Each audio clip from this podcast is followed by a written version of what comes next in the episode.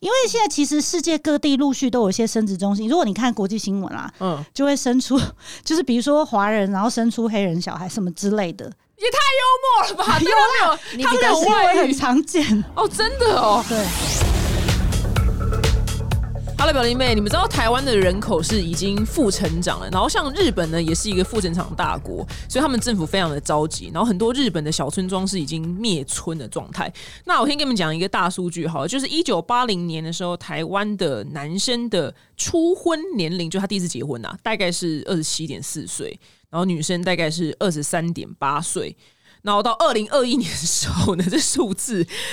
啊天哪！男生就拉到了三十四点四岁，然后女生呢平均是三十二点三岁，就是逐年上升，其实这个上升的幅度其实蛮大的。然后我个人就是那个拖垮了那个分母啊，我是三十八，然后还没有结婚。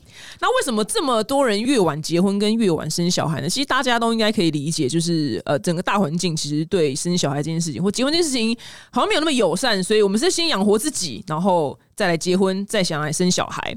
然后我对于冻卵这件事情呢，非常非常有感触。不是因为我年纪大了，是因为我曾经真的看到有女生就是急着结婚，然后 game 丢狼。我觉得哇靠，那个让我震撼度非常大。后来因为那是十几年前看到的事情。到现在冻卵才开始流行，就觉得哇靠！要是当年有那个技术的话，我觉得那个女生她就可以不用嫁给那个非常非常糟糕的老公了。所以说，如果你今天真的是刚好新婚，说哎，你是新婚夫妻，你想要就是多玩几年再来生小孩，或是你今天很想生小孩，但是你目前还单身，旁边没有人躺着的话呢，那你可以来了解一下冻卵到底是怎么一回事。那我今天呢，欢迎到两位非常专业的就生殖医学的医师，让我们欢迎就是核心营运生殖中心的院长是陈金辉院长。大家好，我是陈景辉，然后还有是主任洪子瑜主任。大家好，我是洪子瑜医师。对，据说来先讲一下，你昨天昨天那个子瑜医师，昨天据说你去桃园，然后办了一个讲座，然后轰动全场，是不是？对，我觉得真的，大家因为这个政府桃园市政府的补助的关系，大家真的突然注意到自己生育年龄的这个问题，然后真的好踊跃哦，整个像是女我去女生厕所要上厕所也要排队好久，好像 周年庆一样。几个人去听你那个讲座？可能一一百五到两百之间，那位置其实也不够坐，其实也额满了，额满了这样。就那大部分是怎么样女生去听啊？嗯，都很年轻哎，就是扫视过去，其实每个大约都是三十到四十之间的年轻女性。我知道最该动卵这一群人，对不对？对，没错。对，二十几岁还不用了，二十几岁不用吧，先不用，先不用来动吧。三十岁以下，除非你有卵巢早衰。哦，那只是大概，如果你卵巢早衰，你三十岁以下再去动，但是三十岁。过后就如果还没有伴侣的话，或是跟老公结婚，但是还没有那么想早生的话，可以去试试看。台湾统计起来最多的冻卵的年纪介于三十五到三十九之间。嗯，有急迫性的啦，三五到三九之间。所以你不是说你都没有时间尿尿？对啊，因为因为真的是大家很关心，就一组一组来，每个人有不同的样子的状况，所以就分析给他们。你们一组一组最多也是三五到三九嘛？对，没错，就是三五到三。桃园居然是，我以为是台北先补助，居然没有，居然是桃园这么实。四月一号开始，四月一号开始桃园补助，我蛮好奇。虽然自己自己没有桃园的制度，但是他们是迁户口，他们是一胎是补助多少啊？哎，不是一台，是一个洞一次，对，一次一次最高补助两万二。哦，那很大方哎，对，很大方，大方。其实比例是很高的，就是真的有鼓励的效果。政府真的急了，感受到了，就有有有跳脚的感觉，有跳脚感觉。因为台湾，因为现在生育率逐年下降嘛，然后那其实我觉得这个新闻在台湾还没有到爆的非常的大，但是日本是已经，他们政府正在跳脚了，因为他们。很多工厂是那个技术是要消失不见的，因为他们没有没有人可以传承嘛，所以然后他们很多那个什么什么工艺啊，然后那个那个阿贝斯的可能就没有了，就就就这样就没有了，所以这件事非常非常的严重。那台湾其实我觉得即将也要有这个现象。那我先跟大家分享一个故事，就是我刚刚说开头说那个我十十几年前的某一任男友他的朋友，然后我印象非常深刻，他那时候就认识一个男的，然后那男的就。我还记得他名字哎，阿吉，阿吉就是一个很不 OK 的人，就是然后他就他就是他也没有很喜欢阿吉，但是因为他那时候那个女生三十出头了，他就觉得他很想要小孩，但是如果他现在不跟阿吉结婚，因为阿吉很想娶她，那如果他不跟阿吉结婚的话，他下一个你还要再花时间成本去认识男生，啊，不知道那男的到底可不可以嫁，这样一拉又要拉三五年，那他是不是到三六三七才可能嫁得掉？或也不一定，所以他就说没关系啊。他说反正阿吉人也不差，他就先嫁了，嫁就是一年就离婚了，是真的。这故事完全不是我编的哦，这是真的。对，然后他就跟我们说，到底是为什么不能下去？他说，他说阿吉就是他们结婚了，他已经生小孩抱婴儿，就是马上生了。然后阿吉到家，他买咸酥鸡，通常男生到家买咸酥鸡会怎么样？如果老婆在家的话，问你要不要吃啊？对，这最基本，对不对？哎，阿吉自己在客厅吃，一句都没问他。当做自己单身这样，对，然后也没有马上去看小孩，然后他就觉得不行，他一定要离婚，所以他从此以后变单亲妈妈。所以我拜托，我拜托你们，就是真的想生小孩，我求求你们，有钱就去冻卵。我说真的，我那个印象非常深刻，因为那个当年没有那技术。我今天早上是遇到一个个案，她很年轻的时候也是嫁了类似阿吉这样子，生了一个小孩，阿吉变主角。因为遇到阿吉那种人嘛，所以他虽然生了一个小孩，他就觉得他再也不要再结婚了。可是他现在四十二，遇到了一个小鲜肉，然后要跟他共组家庭，结果他已经在别的机构取卵两次，每次都是很少试管婴儿疗程，非常辛苦。他说他那个时候考虑要离婚的时候就应该要冻卵啊，他他当时没有想到这件事情，对，但是现在蛮后悔的，因为他没有想到他后来会遇到一个这么赞的小鲜肉。现在是好像现在老公才三十五岁。懂，嗯，了解。子瑜为什么子瑜主任露出一个很很奇特的微笑？你在想什么？你有什么案例吗？哦，我我我的想法是，其实以前呢，就是之前几年在冻卵，有时候我们真的是整间走进来说要冻卵的女性，我实在是也会觉得说，不知道是不是又发生什么伤心事了，然后所以真的促使他说，哎。我我要我要动卵，因为某某某浪费了我的时间，浪费我的心情，这样对，浪费我的呃青春年华。呃，不过我觉得最近这一两年下来，可能就是很多人并不是真的因为发生了什么不好的事情，然后才走进，他单纯是很积极的，觉得说，哎，我接下来我十年我没有结婚生小孩打算，我要拼事业，我的职业生涯就是没有办法中断，那我就是先来动卵。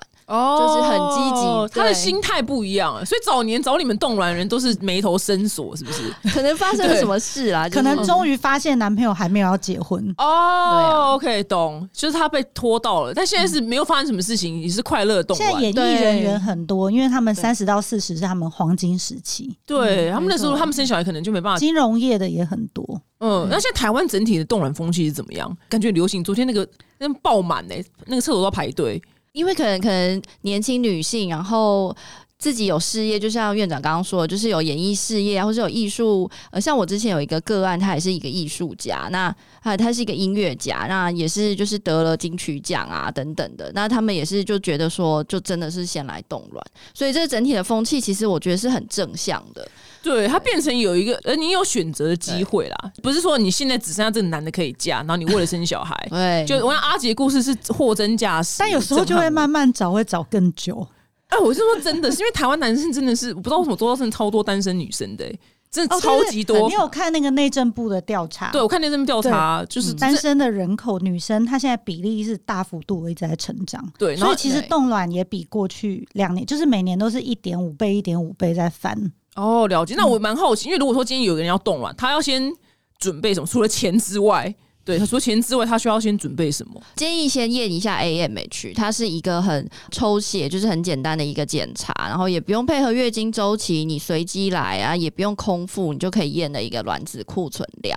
那你就可以知道说，哎，你目前跟同年纪的其他人比是正常偏少，还是其实还 OK 蛮多的？那你就可以知道自己目前的状况有没有这个急迫性，要一个赶快生育的打算呢，还是赶快先冻卵这样子？哎，那蛮好奇，就整个冻卵的时间要多久？会麻烦吗？因为我也没动过，其实其实不会麻烦。那整体时间大概你可以抓两个礼拜内会完成，才两个礼拜就可以完成了，那很快。对啊，那中间其实大概是两次到三次的回诊时间，然后也有夜诊或是假日礼拜六的门诊，可以让大家安排门诊，所以其实不会占工作或生活太多的时间。哦，那很简单呢，才两个礼拜就可以解决。我我根管治疗还要拖两个月，然后因为今天今天去看牙齿蛀牙，根管治疗跟我说，啊，你这个大概总共。要抓两个月，我说什么也太久了吧？哇，那冻卵很方便哎。当大部分的人就是除了他刚刚看的是什么 AMH 嘛，对不对？嗯，看那个自己 O 不 OK 之外，其他基本上都很很简单的吧，没有什么特别要注意的事情。看个超音波吧。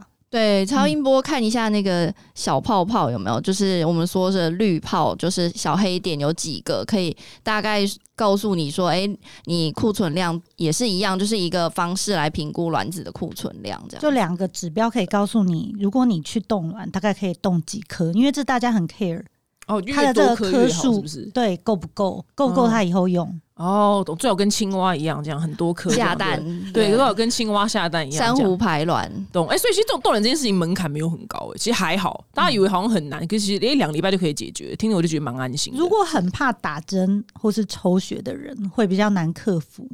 懂？那如果为了小孩，都应该有办法可以打吧？不过那边的人都很怕打针吗？其实如果很怕打针，也有长效排卵针可以打，它可以一针抵大概五到七天，你就减少了大概一半的打针的次数。哦，哇，科技好发达哦，是就不用这样子打针了。对，因为像我妹，她三十四岁，像我们我们私家姐妹真的是 对她也拖垮那个对拖垮，对，就拖垮这个的年龄，对，拖垮这个数据的元凶 帮凶之二这样子。然后她最近她也想要冻卵了，然后她虽然有男。朋友，可是他们也没有这么快。可以啊，我觉得你爸妈应该会帮他付钱。嗯，哎，搞不好会哦，搞不好会。对，然后他就是很想要动卵。那我蛮蛮好奇，就是你们那边有什么就是动卵很成功的或是快乐的故事？我想回去分享给他听。这样，嗯，我有一个蛮年轻，也是三十三岁的个案，然后他是跟他先生就是常住在日本，然后自己在日本有一个事业。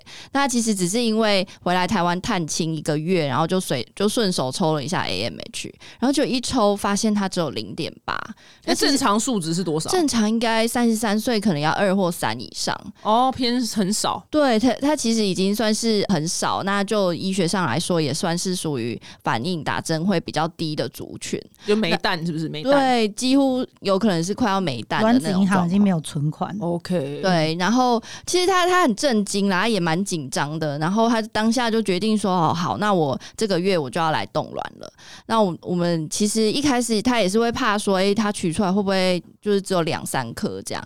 那我就跟他讲说，其实呃，我们打针下去就是。我们就会再跟你说你有几颗，然后其实他那时候基础小绿泡超音波下照起来也是幸好是蛮正常的，有到八颗。然后我们打针下去之后，哎，他反应很好，哎，我觉得可能也是比较年轻的关系，他就取到了第一次就取到了十六颗，哇，就整个暴增，对。然后所以其实效果是真的很好。然后他因为他也呃蛮急的，也想再多存一点。然后我就跟他讲说，就是十六颗不够吗？对，但是他他可可能是想。要生二宝，OK，对，多存一点，然后所以我就跟他讲说，哎，那嗯。因为你下次回来台湾，你也不知道是什么时候回来啦，那你就就这个月你就试试看，拼拼看，再多存一点。然后就是两个礼拜后，他就是在打针，然后再取卵，又多取了十三颗。所以其实加起来，他这样一个月就已经存到了二十几颗，几乎都可以生到二宝了。哇，他富那个卵子富翁哎，二十八颗这样。对啊，我觉得。不用因为 M H 很低，然后就觉得啊好沮丧，我就放弃了这样。那其实有时候他还是会有像这样子比较。超音波下跟 AMH 不太相称的状况下，那其实这种状况打下去其实都是蛮顺利的，会有一个 happy ending 这样子。哦，真的，他现在就有那个源源不绝的二十八颗蛋可以使用，蛮心安的啦。对，蛮心安的。那蛮好奇，就是在打那些针的过程当中，会不会女生会怎么很不舒服啊？还是有什么样状况发生？大部分其实皮肉痛，哎，就是打针的痛啦。哦，打针痛。我们两个都有打过，哎，你们两个都打过哦。你们两个也有自己也有动这样。我有动，他是做人工受精。哦，原来你你那时候动几颗啊？我动三十八颗，哎，超级多，超级多哎！所以我后来呃肚子胀了两三天吧。我觉得排卵的过程当中肚子会胀胀的，对，会腹胀感。那其他都没什么，比较常见的就是腹胀，但是有时候也会影响情绪。哦，心情不太好，嗯，因为你的荷尔蒙波动很大。然后那那几天就大骂老公，就大骂他，会会会，哦，真的会哦，哇，真的没关系，那撑过三天就好啦，就是其实很短啦。对，那其实哎，那其实整个冻卵的流程听起来是，真真的是蛮简单的，没有什么太大的困难的，应该是做后面的时候，譬如说如果真的是人工受精，是人工受精吗？就是要植入啊，做要准备，对，真的。其实冻卵就是试管的前半段，懂。冻卵本身不难，难的是后面。台湾男生人口就是比女生人口少二十万，对啊，是一半啊。我有看内政部的数据，对啊，就是不知道为什么啊，所以就男生人口就是真的比较少。你是说草食男比较多，还是 没有？是男生总人口数比较少。而且他们有做一个比较，就是比如说高中职毕业是男生单身比较多，可是如果是大专或者研究所是女生单身比较多。没错，没错，这什么原罪啊？对对啊，就是好像怎样女生。呃，发展的越好，会单身会比较多多吗？是这样意思吗？你真的好像会变二选一，应该是说，如果你的事业什么都很好，就跟你一样啊，你就不想要迁就了啦。啊，对对对对对，我们就是，我就拖垮那群人，我就不想迁就，就没有哦，就没有一定要结婚生子，就就没有关系这样。爸妈会催你吗？爸妈好险不会，好真的是好险，但是我还是觉得大家都要去懂了，因为大部分女生还是很想要小孩的。对，就算现在不想要，也有可能在四十几岁的时候想要。对啊，有可能，因为那个我阿姨就是这样。对我阿姨语重心长的说：“哇，我觉得她就说她太晚想要了，但是她四几岁在做这件事情，就是完全来不及的状态。对，冻卵就很像后悔药啦，唯一的后悔药啦。你可以先吃，然后之后如果后悔了想要小孩还可以用这样子。那我看到那个陈金辉院长，那个你刚刚不是说你二十八颗，哎，三十八颗蛋嘛，对不对？那我看到你介绍，你原本你是不孕症患者，我们两个都是，你们两个同医师都是，对我是多囊性卵巢哦，然后做这行把自己医好吗？对啊，就是要把自己医好，然后就觉得这一行的知识啊，也一技术啊都很有趣啊。而且洪医师神农尝百草，他好像自己做人工受精嘛，你有自己洗精子吗？哦，这倒是没有。我请我请我们实验室最厉害的技术总监帮我洗。哦，原来你们那后来你哎，现在院长生三个小孩嘛？对对，那你呢？我生两个。哇，你们都是但他真的很夸张，他是从怀孕就开始出血。嗯，然后一直出血到他生，他都一直在上班。然后我也是，我到破水我还在开刀。你也太荒唐了！我觉得我们真的太工作，家里有欠钱，对不对？家里有欠钱，房贷太重，还在开刀。对，要开到一半呐，难道你要下来吗？哇，那怎么？你刚才就说，哎，你等等，你等等，你等等，妈在开刀，这样，当时会痛吗？当时还没有开始痛，可是已经对，就是已经像尿失禁一样，整个水都从我。脚下面流出来，哇！这真是我听过最荒唐的故事。那 好，那你原本你们俩都不孕症，那怎么怎么变成一个三宝妈，一个二宝妈的？我一开始就是在不孕症实习嘛，然后当学生，就我发现说，哇，怎么跟我同年纪的人都已经非常辛苦。那时候几岁？我那时候应该三三三四，嗯，但是会来不孕症，真的跟我同年龄的人还是相对困难的。所以我会觉得他们好辛苦，我有点吓到。所以虽然我很不喜欢小孩，当时，可是我还是想说，好来试试看好了。所以我就很顺利，其实怀了第一个，就生了第一个。哦，就是什么事没做就就怀上了，对不对？就是还没有动用到科技，还没。嗯，对。但后来我就想说，哦，原来不会很困难嘛。那我就想要开始生第二胎，结果就开始碰壁了。因为女生的卵子会随着年纪一直变差。对，然后我这边可以。我可以植入我的节目吗？可以啊，可以啊，可以啊。我也有一个，我有一个 podcast 叫《闺蜜听你说》，嗯，对，因为我是江湖上叫二条线闺蜜陈金辉医师，然后里面就很详细讲我做试管的过程。对，所以你第一个就是一般正常自然怀孕，可是我后来就好运用完了。也也不是，应该就是说，女生的生理时钟大概就是这样，女生最适合怀孕的年纪就是二十出头到三十出头，好早哦，好早哦，还在上班呢，你都可以活到八十岁了，但是对啊，二十几岁还在夜，那男生相对。比较有优势啦，男生的精子开始变差，可能是四岁之后。懂。可是女生卵子变差就早很多。对，所以那时候你刚好第二胎就在你变差那个时间点，嗯，所以就不好怀上。对，我不但流产，然后还什么葡萄胎，都是一些很危险的状况。对，后来我就觉得，嗯，还是选择人工生殖好，第一个比较快，嗯，然后第二个比较有效率，再来可能总比这样一直流产好。所以那个时候，其实我我自己也还蛮痛苦的，因为我一边要看病人，他们可能也流产，然后我也正在流产，所以啊，好心酸哦，对啊，所以我很能体会他们的心情。对，就抱在一起，可是他们通呃通常那个心情就是会波动很大吧，应该会蛮忧郁一阵子。我觉得大部分台湾女生可能还没有意识到，三十四、三十五之后自然怀孕的几率低降低了。第二流产率会升高，哦，所以你可能不会预期说啊，我今天验到两条线很开心，可是到三八三九，其实你的流产率会超过你活产率。哦，嗯，所以变成你每次怀孕，其实会比较容易是比较不好的、比较不好的结果。懂，所以你后来第二胎就做了人工，那后来第三胎，第三胎我准备要做试管，嗯嗯，对，后来我就有点害怕，所以我装了避孕器。你知道，人一直流产的时候，其实你就不敢再怀孕了。对，那我装了避孕器以后，我就决定我要做试管，所以我就用试管挑选健康的胚胎，准备我要植入胚胎。那我就把避孕器拿掉，结果神不知鬼不觉的，我就怀了第三胎，然后居然这次没有流产了，哇，所以我到现在还有很多胚胎可以植入，所以你后面还有你要再生徒子徒孙也是可以还，可以，还可以生的这样子。对，我在等那个政府公布的德政，如果生一胎可以发二十万，我就就可以我继续把它我就会继续把它生完。了解啊，哇，你真的是一个很励志的故事哎，就像生了三个，而且你这样子，因为你就是这行的医师啊，所以你等于是亲自去。因为我之前我永远记得，我小时候去做镭射手术的时候，我那个镭射的医师他的戴眼镜他镜片有多厚，他就是玩味，对，就是你们两个你有问他吗？你有问他？这样子我没有问他，我我因为他很凶，所以我问旁边的护士。护士，你知道护士他超厉害，他给一个非常完美的答案。嗯，因为医师觉得他自己技术最好，所以他不敢给别的医师碰他的眼睛。那对我就哇，我就哦，好好好，就然后就，但是我印象非常深刻。但你们你这样就是很棒啊，因为你就可以跟你的客人就是分享很多你自己亲身经验。对，那主任呢？主任你的经验是什么？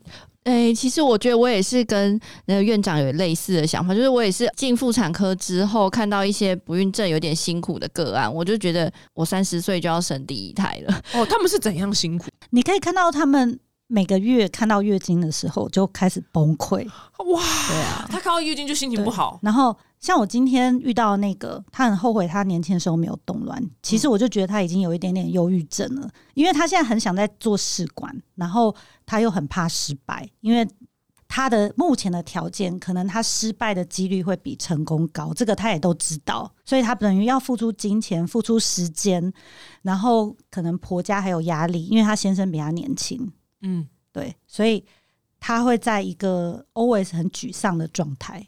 哇，原来如此。那你这边看到是嗯，有一些是其实。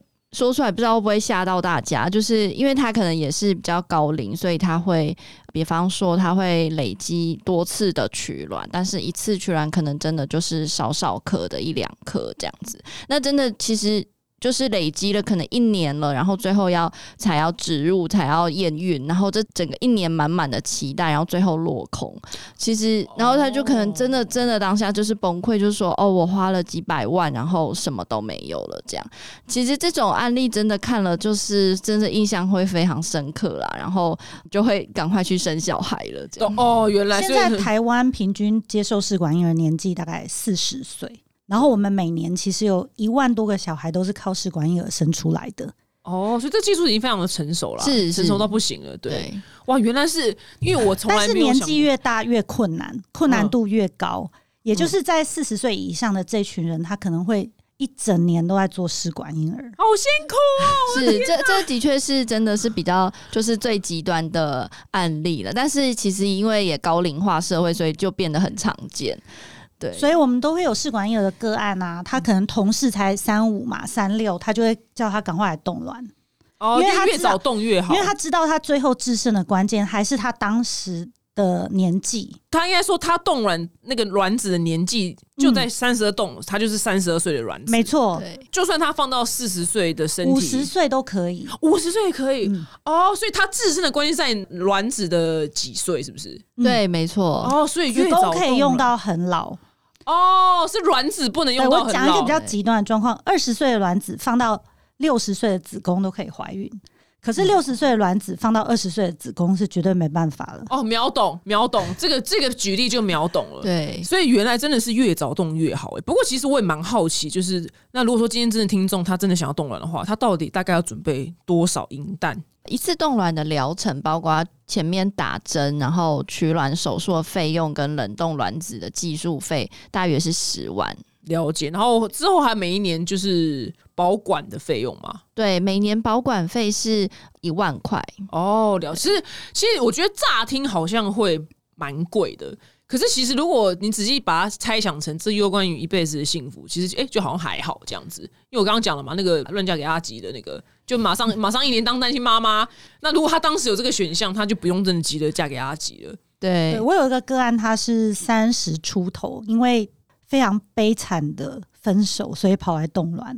然后那个时候他就发誓，他冻了以后十年都不要用，因为他觉得渣男就太渣了，很可恶。可是你知道，女生就是 很喜欢放一些很不重要的话，这样 对对对，反正他后来是遇到真爱啦，很快就遇到真爱。结果他的真爱精子太少了，所以他们也没办法自然怀孕，哦所以他就觉得他那个时候冻卵真的太值了。对耶，他现在已经要生第三个了，哇好棒哦、然后他那个卵还没用完呢。他卵跟你一样，就是徒子徒孙都还可以这样子用下去。哦，那他那个当时的决定，好险他有做这个决定哎、因为如果他呃他三十岁，他说他被分手嘛，如果他到四十岁就想要生的话，那真的是来不及。那当然，你如果真的蛮确定你短期内很不容易找到找到一个目标啊、生育啊等等的，我觉得你就懂。那你之后其实你年纪越大，你要生小孩做试管的疗程，很多次绝对远远高过你目前冻卵的钱。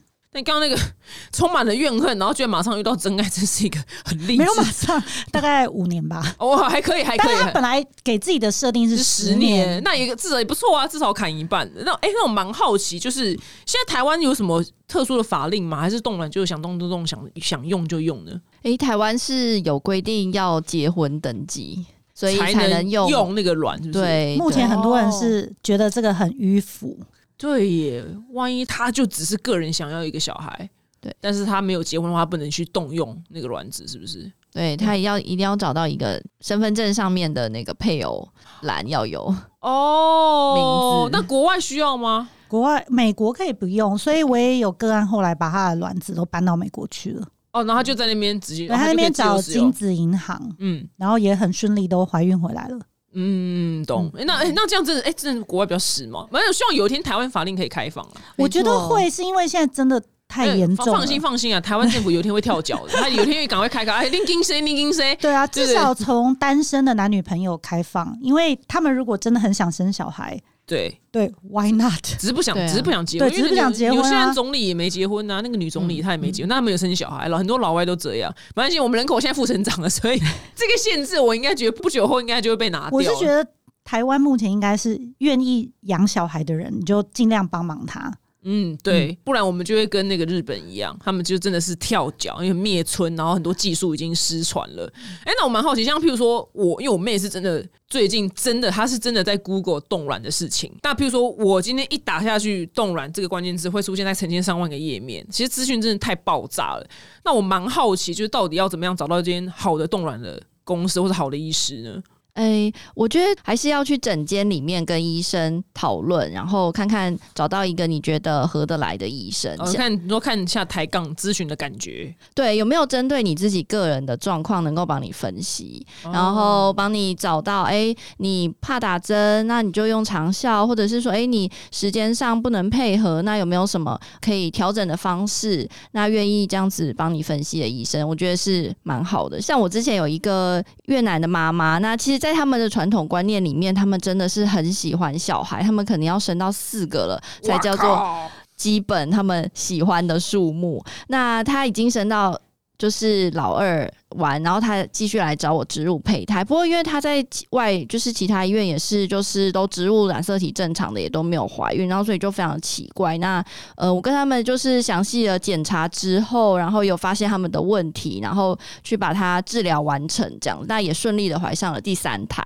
那我觉得就是后来他也帮我介绍了整就是桃园的病人，然后就真的很多越南的来找我。变成越南女神，我们现在都叫越南王，越南王，因为我们每天那个排程，我们嗯有植入的排程或者取卵的排程，然后我们名字都是三个字，只要遇到洪医师就是四个字。哦英文的四个字 这样。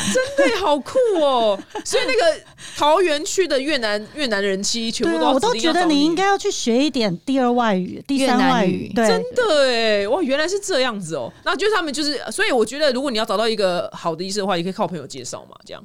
我觉得你应该要看你这个医生跟你有没有合拍，因为之前我遇到一个个案，他可能四十二岁，然后他在别的地方冻卵，他把冻卵解冻，结果没有很成功的怀孕生小孩，但是他当时冻卵也没有医生告诉他说，原来四十岁你一定要冻到二十颗以上，你才有机会。保险，对他，可能一个医生要充分跟你沟通，你目前的状态、你的年纪、你的抽血数值、你的超音波，你可能要收集到多少卵子，你未来才有机会可以活产宝宝，不然你只是在做心酸的。哦，欸这真的很重要，就我跟我看牙医一样。我今天去看牙齿，因为牙齿很痛嘛，然后他说：“哎、那我帮你这边钻一下哦，可能会有点痛哦。”就哇，就是医生人很好，你知道吗？所以我觉得看他真的看了在十年呢，死都不走，你知道吗？我打死都不会换我的牙医师，因为我觉得他真的太棒了。所以我觉得找到一个气场合的医师，然后真的有照顾到你，哎、让你觉得你这个整个沟通过程是顺畅的，我觉得很重要。那最后还是很好奇，你们核心遗运生殖中心来跟其他房间的哪里不一样？就是我们老王卖瓜一下，蛮好奇的。其实冷冻卵子跟解冻卵子，它的技术特别困难，因为它是单细胞生物。嗯对，所以单细胞生物你要让它迅速的脱水冷冻，这个技术是比较晚才发展起来的。所以我们的实验，我们的胚胎长啊，他是全台湾第一个把卵子解冻，后来真的活产宝宝的一个 team。你说对全台湾第一个人是就是他成功的，嗯，但他哦看起来很年轻，但是像哦，但其实他的资历非常的深，所以第一，当然实验室非常重要，因为你既然动了这些卵，你也希望未来解冻这些卵的存活率很高，我们叫它卵子存活率。哦，它解冻之后有可能会死掉，对，哦所以卵子存活率我们就是就是越高越好。再来，你在取卵的过程当中，其实取出来你要让它保持在跟身体一样的温度，身体大概是三十七度，所以我们会用一个像保温箱一样取出来的卵子，我们就把它放在保温箱里面，因为一点点的温度或者是光线，其实都会让卵子的品质变差，影响到你未来的怀孕率。嗯，对，然后还有一个大家可能很少想到，同名同姓的人很多，然后冻卵呢，你要过十年，你可能才会用，所以你可能也会担心跟别人的卵子搞混。哦哦，对耶，我从来没想过这件事情耶。那怎样？你们是怎么样？你们有特别编号是不是？我们会用 RFID，我们会用晶片，哦，我们有一个 match 系统 RFID 是一个晶片的那个对对，代号所以比如说在我们生殖中心，如果精跟卵他们不是同一对夫妻的，他们就算是连简体靠近都会警报大作。哇，好高科技哦，因为现在其实世界各地陆续都有一些生殖中心，如果你看国际新闻啦，嗯，就会生出，就是比如说华人，然后生出黑人小孩什么之类的，过了吧？有没有？你他们这个新有外遇很常见。哦，真的哦，对，就是他拿到错误的精子，是不是？可能在某一些过程都有可能出错。第一个就是当然配对嘛，哦如果同一天有很多人取卵，都叫 Sandra，都叫 Sandra 这样之类，很容易看错。或者是同一天有很多人植入，嗯，对他可能就会有搞混的。可能性哇，这是很严重哎，这不知道这生出来知道该怎么办，这不知道该怎么办呢？对啊，对，所以我们就是从培前养皿端预防，前段，然后一直到它的载具，就是它会冷冻冷冻的那个器材上面全部都有同一个人的 RFID code。哦，原来如此，就是非常非常的保险，绝对不会拿错，不能出错，不能出错。哇，这真的是很厉害的一个技术哎。然后再来其他生殖中心，我也看过那种英国整个生殖中心因为淹洪水，它就毁了。然后最近其实也有很多乌克兰的生殖中心，嗯，没有战乱没办法。对对对对对，所以然后你们呃是有防弹的碉堡是不是？没有二十四小时不断电系统也很重要。哦，你们有二十四小时不断电系统对。了那因为它温度一下降，它就哎、不是温度一变高，它可能就死掉。这对，不管是空，就是阳光、空气、花和水嘛，嗯然后所以我们的空气啊、温度啊、压力啊等等，都是 always 二十四小时的监控它，然后包括都会连到我们的手机，还有 iPad。所以胚胎师是二十四小时都会看到目前实验室的状况，还有每一个胚胎的状况。哇，这真的是高科技。原本我刚刚还想说一万块怎么贵，呃现在听起来就还好了。对，胚胎是很可怜的，还没晚上还没监控你们的卵子跟精子，有够累。有啊，其实我们礼拜天，像我跟洪医师礼拜天早上一边吃早餐，就是在滑 iPad，就在看现在每一个病人他现在胚胎长到什么样子，我们都有给他装监视器。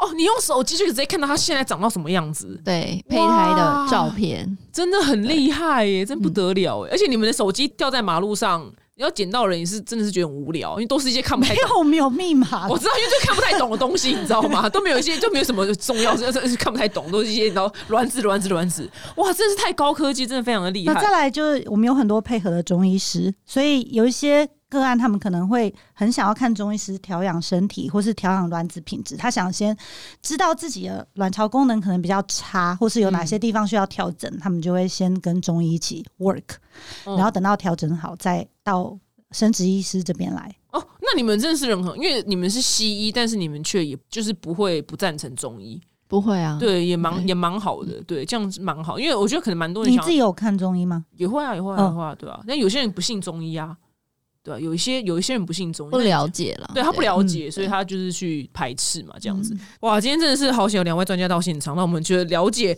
原来冻卵其实没有。这么的困难，其实蛮简单就可以达到，然后等于是投资自己的未来，然后为自己的未来呢，等于是多购买一个选择，然后这个选择其实是攸关一生的。因为我刚刚讲的那个，就是可能嫁错人啊，或是因为很急躁，然后就跟一个不适合人自己在一起，那他这样变成单亲妈妈，我觉得会蛮辛苦的。那我觉得应该还是蛮多人想要了解一下，就是冻卵的一些相关的资讯。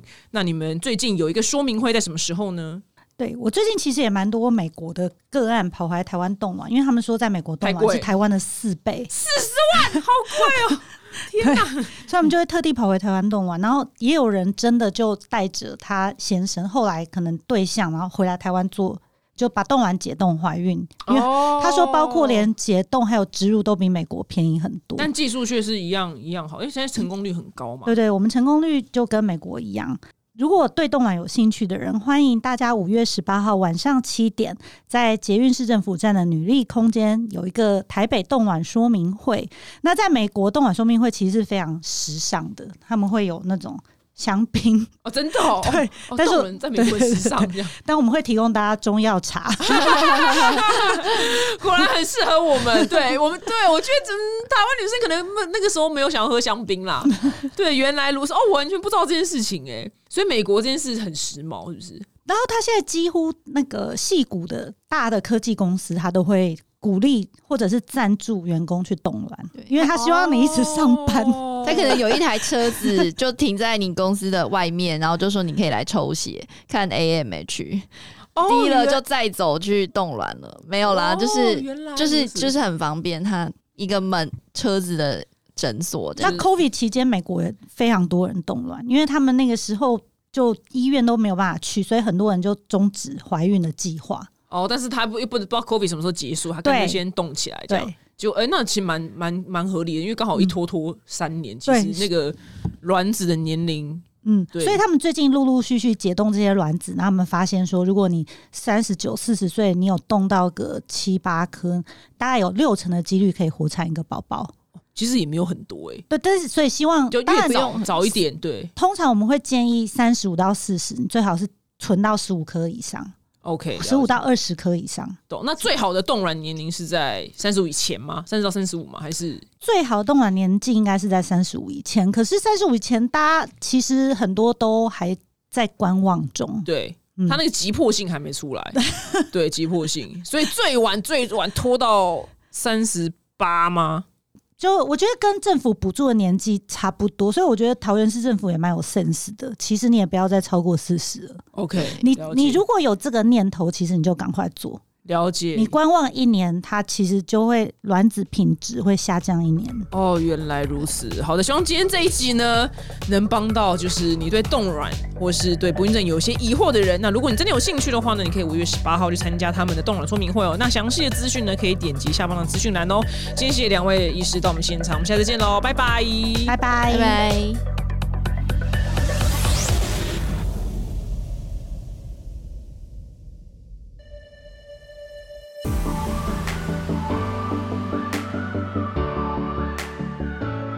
呢，其实呢，真的是一个投资自己未来，然后让自己未来有多一个选择权的一件事情，就避免女生呢因为急躁，然后觉得自己年纪越来越大，然后为了想要生一个小孩，然后乱嫁一个不正确的人。那因为我真的是亲自看到朋友，就是因为年纪到了，然后想要生小孩，然后很急，然后就乱嫁一个人，这样子真的是非常非常惨烈的个案，因为他一年后就离婚了，因为那人是错的嘛。